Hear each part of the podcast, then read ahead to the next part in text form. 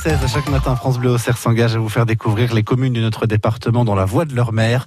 Ce matin, c'est Jean-François Boisard, maire de Saint-Privé, qui est avec nous. Bonjour, monsieur le maire. Bonjour, monsieur. Avec vous, nous sommes donc dans cette belle commune de Saint-Privé, commune de Lyon. Alors déjà, est-ce que vous pouvez et nous la situer et nous la présenter en quelques mots?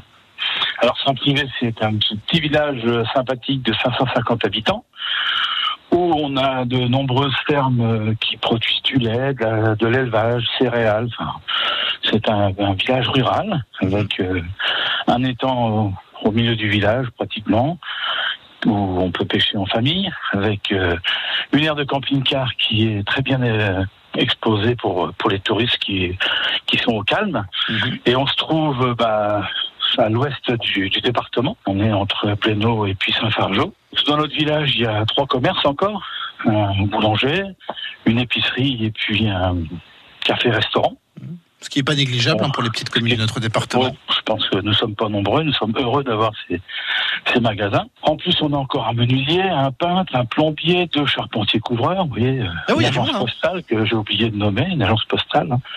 Donc à peu près on a en exploitation agricole, on doit en avoir un peu plus d'une vingtaine, autour de 25. Mhm. On a une église classée, on a aussi euh, trois étangs. Alors, il y a une particularité à Saint-Privé aussi qui est importante. Ah, alors laquelle? Sous, Henri IV, il avait décidé de réalimenter le canal de Briard par les étangs de la Puisée, et notamment le Bourdon. Mais euh, le Bourdon, le, Bourdon euh, le loin passe dans le Bourdon, arrive à Saint-Privé. Et à Saint-Privé, il y a une rigole qui a été faite sous les auspices de Henri IV, qui fait une pente de 1 mètre par kilomètre et qui va jusqu'à Briard pour alimenter le canal de Briard en eau de, de voyez. Il, il existe même dans les cartons de la communauté de communes un projet un jour de faire une, un chemin vert qui passera par là. Sinon, on a pas mal d'associations aussi, des associations des aînés qui se réunissent le mercredi et le jeudi après-midi. C'est très sympathique. De temps en temps, il y a des bons casse-croûtes à faire. Quand je mhm. passe les voir, de temps en temps, je vais leur dire bonjour vers 16h, vous voyez, l'heure du goûter.